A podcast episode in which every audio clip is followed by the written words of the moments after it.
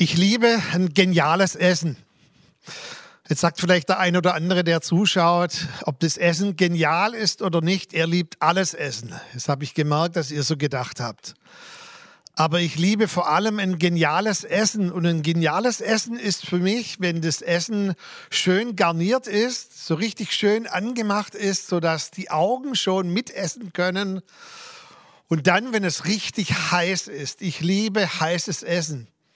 Heute bei Hochzeiten, da hat man ja das Essen in Buffetform und man kann sich dann selber schöpfen und das Essen nachholen. Aber früher, als das Essen oft noch aus der Küche gereicht wurde, wenn dann über 100 Personen waren bei einer Hochzeit oder bei einer Veranstaltung, dann war oft das tolle Essen, bis es dann ankam bei dir am Platz, war schon kalt. Also heißes Essen, schön angemacht. Ich habe heute Morgen eine, eine, Bibelstelle von Paulus aus dem Philipperbrief, die ist absolut schön angemacht. Die hat Worte, die findest du sonst nirgends im Neuen Testament.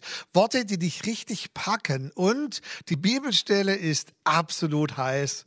Und während ich die Bibelstelle lese, blenden wir den Text voll ein, damit das Wort Gottes im Mittelpunkt ist. Und dann könnt ihr euch auch ein Weilchen von mir entspannen. Dort schreibt Paulus, ihn möchte ich, Christus, erkennen und die Kraft seiner Auferstehung. Nicht, dass ich es schon ergriffen habe oder schon vollkommen sei. Ich jage ihm aber nach, ob ich es wohl ergreifen könnte, weil ich von Jesus Christus ergriffen bin. Meine Brüder und Schwestern, ich schätze mich selbst nicht so ein, dass ich es ergriffen habe. Eins aber sage ich, ich vergesse, was da hinten ist und strecke mich aus nach dem, was da vorne ist und jage nach dem vorgesteckten Ziel, dem Siegespreis der himmlischen Berufung Gottes in Christus Jesus. Was wir schon erreicht haben, darin lasst uns auch leben. Leute, ich bin voll auf Betriebstemperatur. Wenn man jetzt gemessen hätte, ich glaube, ich hätte den Corona-Check nicht bestanden, weil das Wort Gottes mich so ergreift diese Aussage von Paulus, ich möchte noch mehr von Christus und dieser Kraft der Auferstehung. Und dann mehrmals schreibt er dieses Wort, das sonst wenig benutzt wird im Neuen Testament. Ich möchte noch mehrmals, schreibt er, etwas von Christus ergreifen. Und es wird bedeutet so viel wie zupacken. Ich möchte wirklich zupacken, es umklammern. Ich möchte nachhaschen. Ich möchte noch mehr von Christus ergreifen. Warum? Weil ich von Jesus ergriffen bin.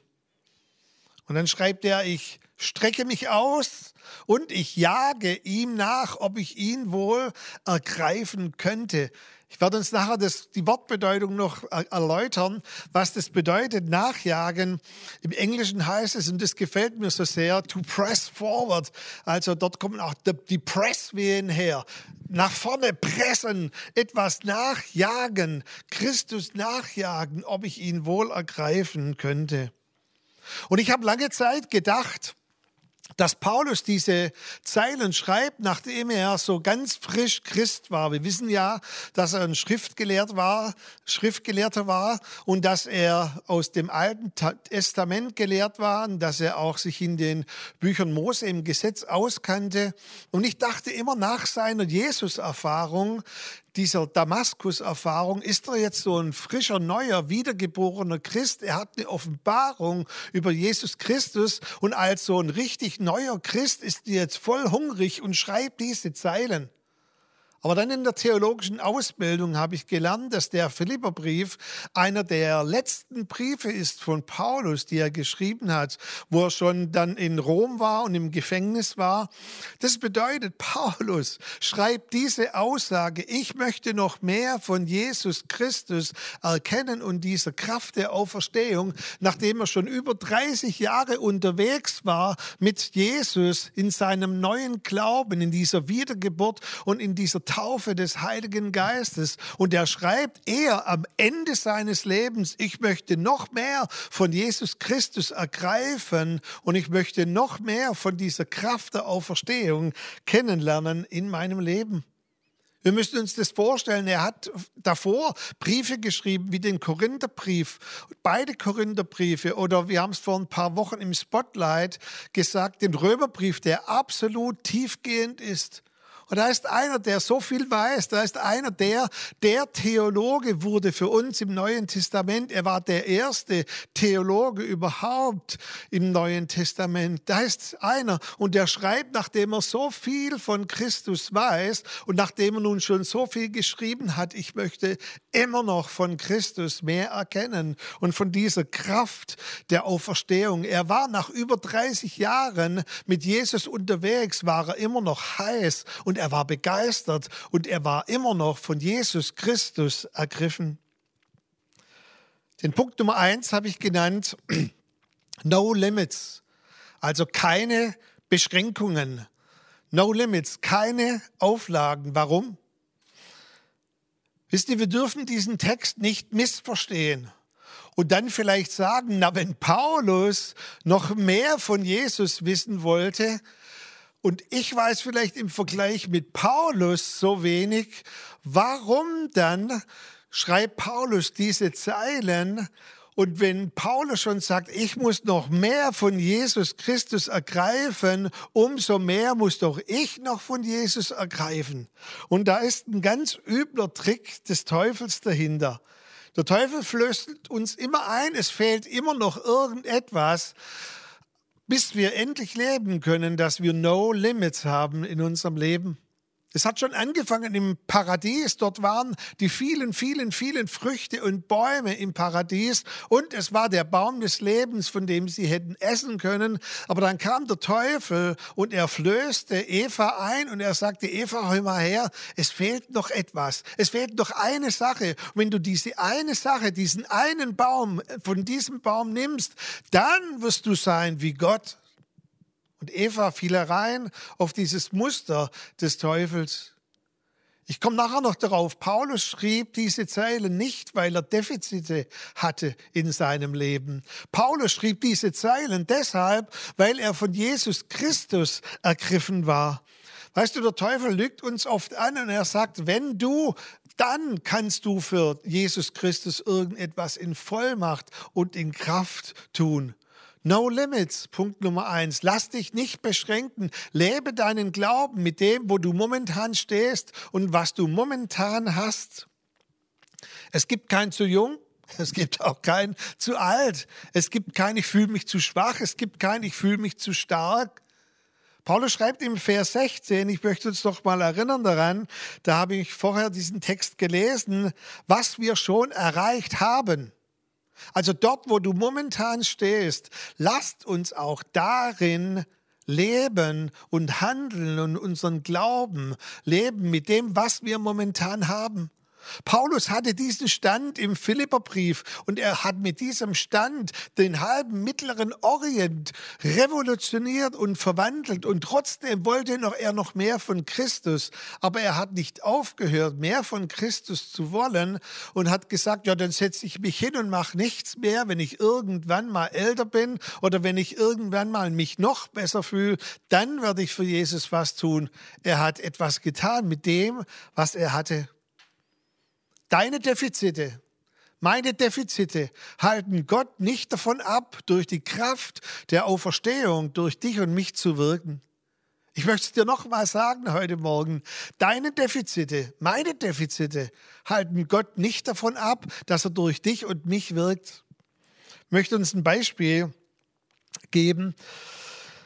Ich war Anfang 20 hier in dieser Gemeinde, einer der zwei Lobpreisleiter. Und wir waren bei einem Ehepaar eingeladen, die in unsere Gottesdienste kamen. Und der Mann war noch so auf seinem Weg zu Jesus. Die Frau war schon gläubig, war schon eine Nachfolgerin. Und sie hat nur gesagt, komm doch mal und dann essen wir zusammen und dann betest mal für meinen Mann. Und wir hatten ein Essen, das Essen war gut, das Essen war heiß und schön dekoriert. Und nach dem Essen sind wir ins Wohnzimmer rübergegangen und dann haben wir angefangen zu beten. Und ich habe die Augen zugemacht und habe einfach so, ja, lieber Vater im Himmel, und dann habe ich einfach so vor mich hingebetet und plötzlich spüre ich, wie mich jemand an der Kehle wirkt und ich kriege keine Luft mehr. Und ich denke, was ist das jetzt? Punkt Nummer eins zum Lernen. Manchmal hilft es, wenn man mit offenen Augen betet. Weil in dem Moment, als ich himmlischer Vater im Himmel gebetet habe und angefangen habe, den Namen Jesus auszusprechen, rannte der Mann auf mich zu und wirkte mich am Hals und sein Gesicht war völlig entstellt. Ich erkannte ihn nicht mehr. Und jetzt lasst mich mal so sagen, Anfang 20, ich hatte wenig Ahnung, ich war jung und brauchte das Geld. Ich hatte keinerlei Erfahrung. Was mache ich in so einer Situation? Mir hatte niemand gezeigt, was muss man tun, wenn man am Hals gewirkt wird. Ich hatte auch nicht mehr viel Zeit, irgendjemand zu fragen, weil ich bin schier krepiert dabei. Ich habe dann meinen Kollegen angeschaut, aber der sah noch ängstlicher aus als die Frau. Und dann habe ich mich erinnert, das ist ein argentinischer Pastor, der Carlos Ortiz heißt der, der hat, wenn er gepredigt hat, am Schluss, wenn er gebetet hat, immer gesagt, en el nombre de Jesus, so richtig auf Spanisch. Und dann habe ich mit der letzten Luft, die mir noch blieb, ausgerufen, in dem Moment ließ, Mann, ließ, dieser Mann von mir ab. Ich konnte wieder atmen. Und jetzt denken wahrscheinlich alle im Raum hier, das war's. Nee, es ging weiter. Jetzt packte dieser böse Geist und dieser Dämon diesen Mann. Und der lag plötzlich am Boden und bekam keine Luft mehr. Und ich habe einfach weitergemacht. En el nombre de Jesus und es ist doch egal, ob ich das auf Lateinisch, auf Spanisch oder auf Chinesisch ausrufe. Es ist die Kraft, in dem Namen von und durch Jesus Christus, die in diesen Raum hineinkam, so wie Paulus schreibt, ihn, Christus, möchte ich noch mehr erkennen. Und die Kraft seiner Auferstehung. Jesus war in diesem Raum und dieser Mann wurde an diesem Abend von zwei völlig überforderten Personen frei von seiner Gebundenheit und ist ab sofort in unsere Gemeinde gekommen. Ich überlebte es und der Mann überlebte es auch. Darf ich dir heute Morgen zusprechen, bevor wir zum zweiten Punkt kommen? Lebe und handle mit dem, was du hast. Paulus schreibt, was wir schon erreicht haben, darin lasst uns auch leben. Lebe nicht mit dem, was du noch nicht hast oder was du noch nicht weißt. Was wir schon haben, mit dem lasst uns unsere Umwelt verändern. Du bist gefährlich, du kannst einen Unterschied machen in dem Kontext, in dem du lebst. Denk nicht, du bist zu alt, denk auch nicht, du bist zu jung. In Matthäus 18, Vers 10, dort ist ein etwas schwierigerer Vers, wo Jesus ein Kind mal wieder in den Mittelpunkt stellt und sagt, die Kinder sind ein Beispiel für das Reich Gottes. Und dann sagt er, ihre Engel, also die Engel der Kinder, sie sind alle Zeit vor Gott, sie haben einen besonderen Weg, eine, eine besondere Zuwendung zu Gott. Wenn du vielleicht auch noch heute Morgen zuschaust und du bist noch ein, ein, Kind und du wünschst dir so sehr, ich möchte mal ein Teenager sein. Hey, selbst als Kind kannst du diese Welt verändern. Deine Gebete haben Kraft. Du musst nicht warten, bis du irgendwann mal 50 bist. Anfang 20 konnten wir mit spanischer Übersetzung konnten wir die Dinge verändern in diesem Wohnzimmer. Nimm deine fünf Kieselsteine und erschlage den Riesen. Ist ihr in der sogenannten Untergrundkirche in China? Die Leute, sie sehnen sich so sehr, viele von ihnen, nach einer Bibel. Viele von ihnen haben noch nie eine Bibel besessen oder haben Zugang gehabt zu dem Wort Gottes. Und es ist bei ihnen das meiste nur überliefertes Wissen in Ausschnitten aus der Bibel. Und sie haben so wenig vielleicht, meinen wir. Und sie verändern dieses Land und sie verändern ihre Verwandtschaft und sie verändern den Kontext, in dem wir leben. Vielleicht haben wir auch zu viel, dass wir schon zu viel haben und gar nicht mehr das tun, was Paulus hier schreibt. No limits. Deine Defizite halten Gott nicht davon ab, durch dich zu wirken. Punkt Nummer zwei habe ich genannt, God Chasers, Gott nachjagen. Bis auf den Hebräerbrief, glaub, finden wir nirgends im Neuen Testament dieses Wort Gott nachjagen. Paulus sagt, ich will noch mehr von Jesus Christus ergreifen, erhaschen. Und dann sagt er, ich strecke mich aus, ich jage ihm nach. Man könnte das Wort auch übersetzen mit fangen, also wenn wir Fange spielen oder verfolgen. Wir waren vor einigen Jahren mal wieder in Südfrankreich im Urlaub und dann waren wir am Strand vollgepackt mit allem, was man so mitnehmen kann. Ich staune immer, was meine Frau alles so findet, was man am Strand dann anscheinend auch braucht. Wir hatten so tausend Taschen, dann den Sonnenschirm, dann das Ding, wo man reinschraubt äh, in den Sand, um den Sonnenschirm festzumachen. Wenn du dann so den ganzen Tag am Strand bist, inklusive Hund, du läufst zurück zu deinem Campingplatz und du sehnst dich nur noch nach einem, einer kalten, erfrischenden Dusche und genügend zu trinken. Und wir laufen also zurück, jeder so vollgepackt und wir, wir sehen schon den Campingplatz kurz vor uns und in diesem Moment macht sich unser Hund frei von der Leine. Er macht sich irgendwie frei, kann rausgehen aus seinem Halsband, dreht um, weil es ein Jagdhund ist, hat eine Fährte und rast wieder in Richtung vor zum Strand. Wir haben natürlich alle Marco angeschaut, weil er der durchtrainierteste ist von uns allen. Er hat alles von sich geworfen und wir sehen heute noch dieses Bild vor uns, wie er im hohen Bogen seine Badeschlappen weggeworfen hat und er ist diesem Hund nachgerast. Und es sind so circa ein Kilometer bis zum Meer. Und dieses Bild, wenn ihr das sehen könntet, ich hoffe, ich kann es euch vor Augen Augenmaler, da ist ein Hund, läuft und der Marco hinterher und er will ihn einfangen. Leute, genau diesen, diesen Begriff, genau dieses Wort eigentlich von einer Jagd benutzt Paulus hier und er sagt, ich bin einer, der Gott nachjagt. Im Englischen sagt man God Chaser. Jemand, der Gott nachjagt, ein Gottjäger. Und nochmal, um das deutlich zu sagen, abzugrenzen vom ersten Punkt. Paulus tat dies nicht, weil er Defizite hatte in seinem Leben, sondern er tat dies, weil er von Jesus Christus ergriffen war, weil er merkte, wie Jesus sein Herz gepackt hat. Und dann schreibt er ganz am Anfang von diesem Abschnitt, ihn möchte ich erkennen und Paulus schreibt fast in, in allen seinen Briefen, schreibt er, wenn das Wort erkennen kommt, immer, ich möchte wissen, ich möchte wissen, ich möchte wissen, ihr wisst doch, ich möchte wissen. An dieser Stelle schreibt er das Wort, ich möchte eine Herzenserfahrung. Also nicht im Sinne von, ich brauche noch mehr Doktrin, ich brauche noch mehr Lehre, ich brauche noch fünf Bücher über die Größe Gottes, sondern ich möchte ihn erkennen. Das bedeutet Wissen aufgrund von Erfahrung, Herzenswissen. Die Begegnung mit ihm, die Intimität mit ihm, die unverhandelbare, manifeste Gegenwart.